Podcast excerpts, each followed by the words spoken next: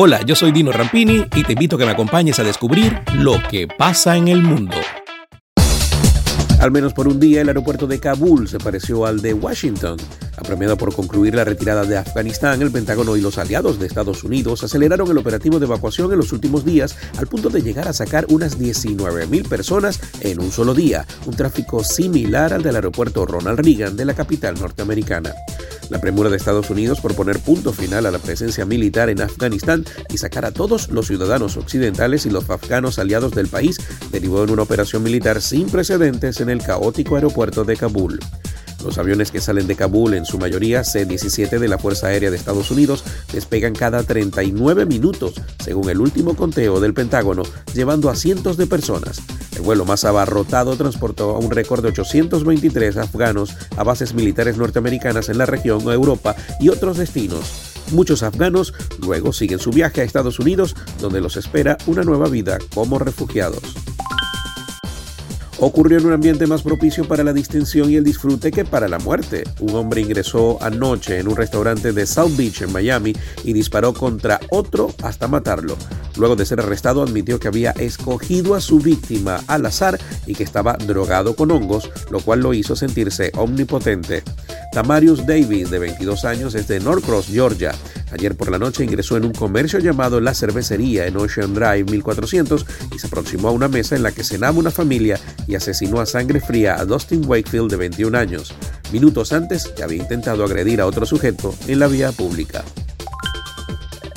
Una generación afgana preparada y con estudios que se crió durante las últimas dos décadas en un país en libertad y democracia y bajo la presencia de la comunidad internacional se ve obligada ahora a abandonar Afganistán por el temor a represalias tras la toma del poder de los talibanes.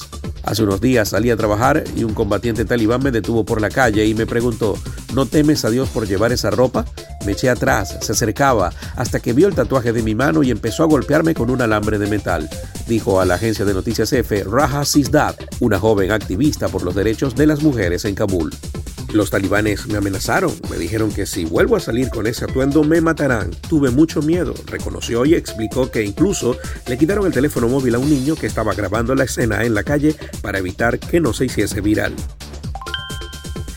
En México, donde por la pandemia del coronavirus se sigue dictando muchas clases de forma virtual, quedó registrado un hecho que se vincula con el respeto a la identidad autopercibida y la forma en que aquellas personas que no se identifican con el género masculino ni con el femenino quieren ser llamadas. Un estudiante no binario se quebró en plena clase cuando un compañero lo llamó compañera. El video se volvió viral en las redes sociales. No soy tu compañera, soy tu compañere, dijo la persona no binaria que después comenzó a llorar. El alumno que le había dicho compañera se corrige, pide disculpas y sigue con lo que venía diciendo. Sin embargo, el episodio se hizo viral. La escena generó una catarata de comentarios, tanto de apoyo como de odio, de usuarios que criticaron desde el hecho mismo de que la persona no binaria quisiera ser nombrada como compañere a la reacción que terminó en lágrimas. Delta Airlines les cobrará a los empleados inscritos en el plan de salud de la compañía 200 dólares mensuales si no están vacunados contra el COVID-19, una política que según el director general de la aerolínea es necesaria porque la estancia promedio en el hospital por el virus les cuesta a la compañía unos 50 mil dólares.